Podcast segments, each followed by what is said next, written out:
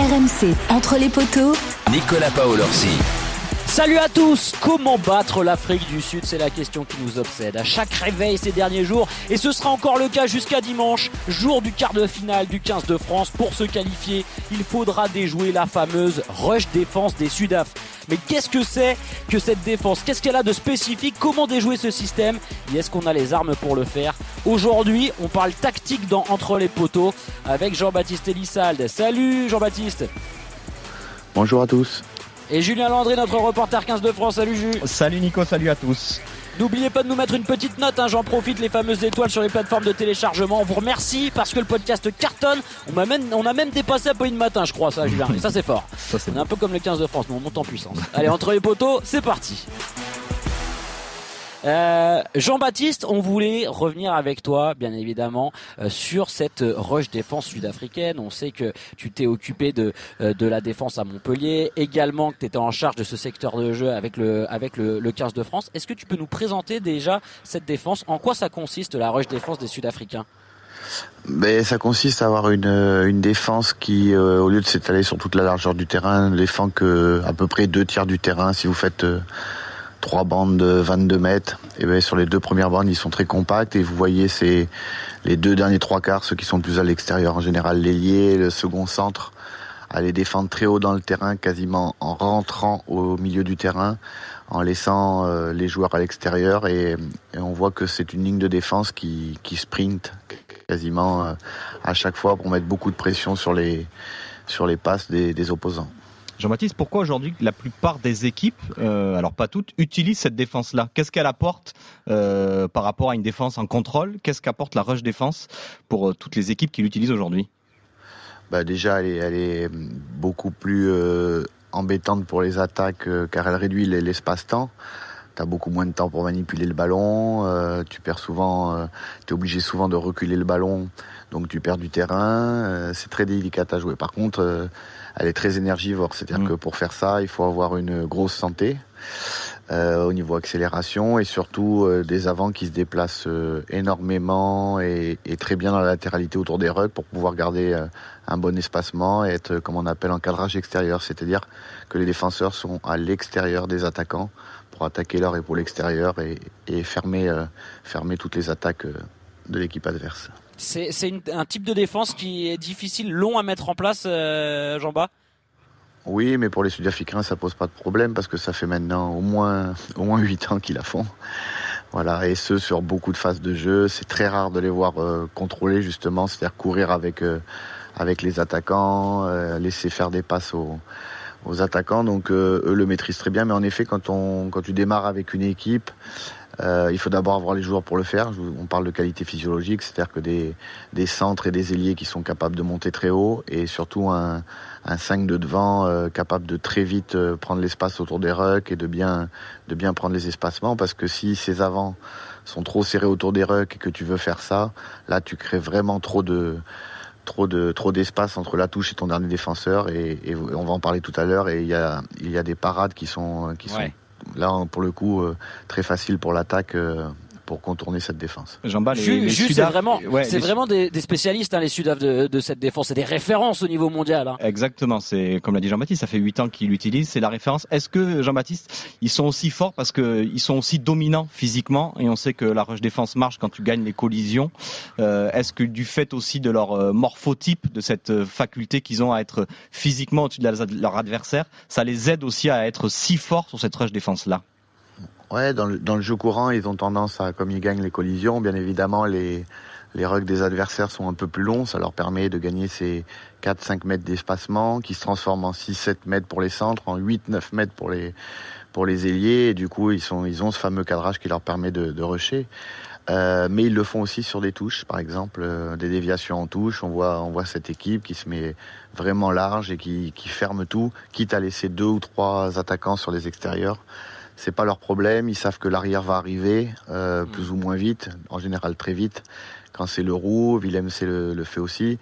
Euh, et, et, ils se disent bon, euh, pour que l'adversaire aille là-bas, il va falloir qu'il joue très très bien au rugby, qu'il fasse vraiment qu'il ait des vraiment très bons skills, des très bonnes passes, des très bonnes animations. Mais nous, c'est pas notre problème. Euh, voilà, pour avoir, euh, j'en avais quelques-uns dans l'équipe à Montpellier, des, des Sud-Africains, et, et, dans leur philosophie, c'est euh, on croit en notre truc et on, on y va, on y va à fond et tout le temps. Et on verra bien ce qui se passera. Alors justement, on va se pencher les gars sur bah, comment contourner cette défense.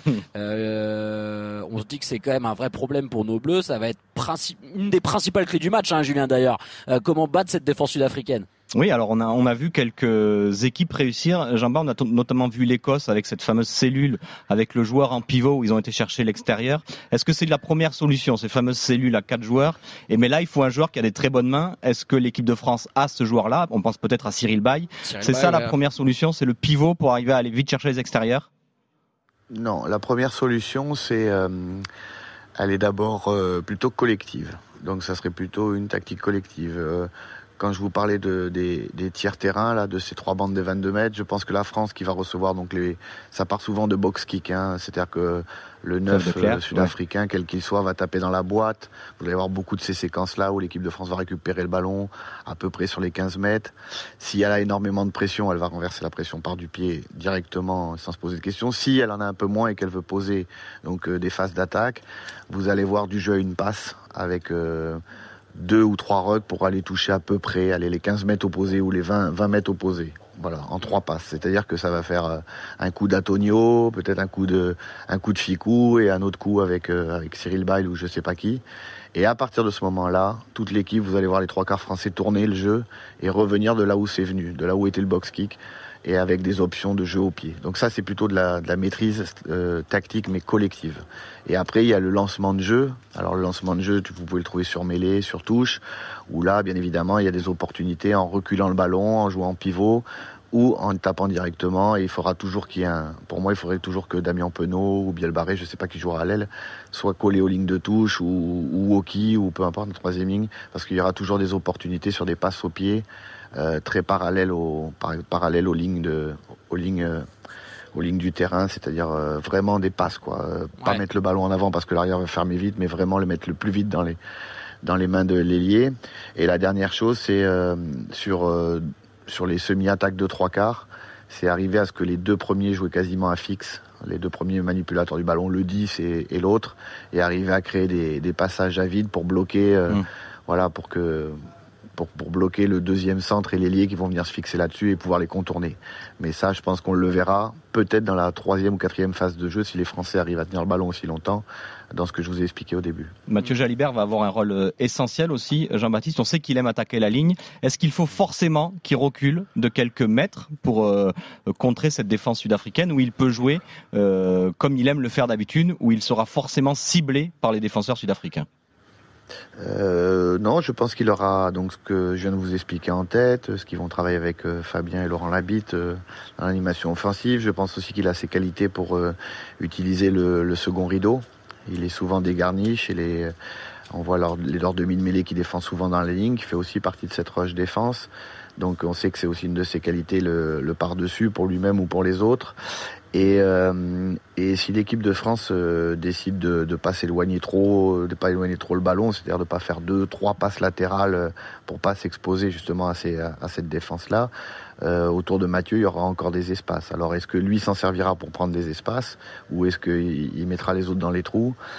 Mais paradoxalement, si on se rappelle du match à Marseille l'année dernière, euh, la France avait gagné, euh, avait gagné parce qu'elle avait ré résisté au, au, combat physique, ouais. mais elle s'était pas trop exposée à cette rush défense. Les séquences avaient été très courtes, offensives, et paradoxalement, c'est les Sud-Africains qu'on avait vu essayer de taper derrière Damien Penaud mm. ou de faire des passes lobées derrière Damien Penaud, comme un peu a fait les, ont fait les All Blacks au, au, premier match. Parce que la défense française ressemble un peu à ça, même si elle est moins agressive dans la, dans la profondeur du terrain. C'est à peu près pareil. Elle est assez serrée aussi sur, sur deux tiers du terrain. Jean-Bas, de, ce que tu as vu de ce début de Coupe du Monde, là, la défense des, Sud-Africains, leur force physique et également euh, la force euh, offensive de, nos Bleus, euh, la précision de nos Bleus dans, le jeu au pied. pour toi, l'avantage, il est de quel côté? Bon, c'est très équilibré, hein, j'imagine bien, mais, mais est-ce qu'on peut vraiment prendre le pas sur cette défense sud-africaine de ce que tu as vu sur, le, sur ce début de Coupe du Monde? Ouais, et puis je crois que ça va se passer ça va se passer, comme le dit Fabien Galtier, il parle de fulgurance, c'est ça. Mm. Je crois que le moindre ballon qui va traîner, euh, le moindre turnover, euh, quand là justement leur défense n'est pas forcément trop en place et euh, c'est là que ça va se passer dans les 15-20 premières secondes, les, le premier, les deux premiers rucks. Après, je pense pas que la France va se lancer dans une, dans une ultra possession. Il ne le fait pas depuis 4 ans. Je vois pas pourquoi ça change aujourd'hui. On a vu des séquences un peu plus longues contre, contre l'Italie, mais c'était des séquences qui se situaient plutôt dans les 30 derniers mètres. Donc là, il faudra quand même être résistant face aux, face aux Sud-Africains à leur puissance euh, défensive. Mais, euh, mais je pense oui, qu'on a les armes pour les contourner. Mais la, la, la, première des choses, avant de parler de tout ça, c'est euh, va-t-on résister à la, à la, puissance et aux défis physiques, et notamment euh, à ce qui fait leur point fort de tout temps aux Sud-Africains, c'est une conquête très forte et un, et un, jeu au pied, un kicking game euh, qu'on connaît tous, que tout le monde connaît, mais qui est très difficile à contrer parce qu'ils ont une énergie incroyable de, de chasser énormément les ballons. Euh, voilà, si, si, on résout cette équation-là, et eh ben ça fera peut-être à peu près le même match qu'à Marseille. Et après, avec du cœur, euh, et ce que prouvent les Bleus depuis maintenant 4 ans, euh, leur certitude et leur facteur X, parce qu'on en a aussi beaucoup. Ils doivent se poser, les Sud-Africains aussi, pas mal de questions, nous voyant. Et eh bien, je pense qu'on peut, on peut largement leur porter, oui.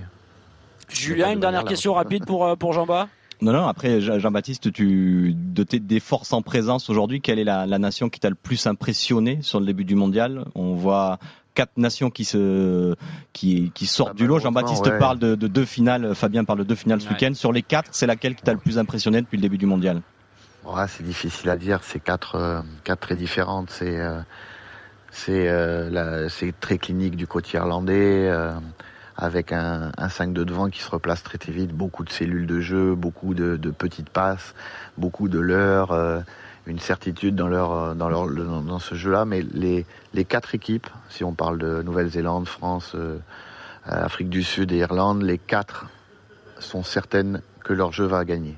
Ils ont énormément de confiance en leur jeu et on voit on voit vraiment clairement, on identifie vraiment clairement leur ce qu'ils veulent faire sur le terrain. Celle qu'on pensait un peu moins bien, c'est forcément la, la Nouvelle-Zélande, mais j'ai tendance à croire que les grands joueurs au gros moment peuvent se mm. sublimer, même s'ils sont un peu plus vieillissants, notamment devant.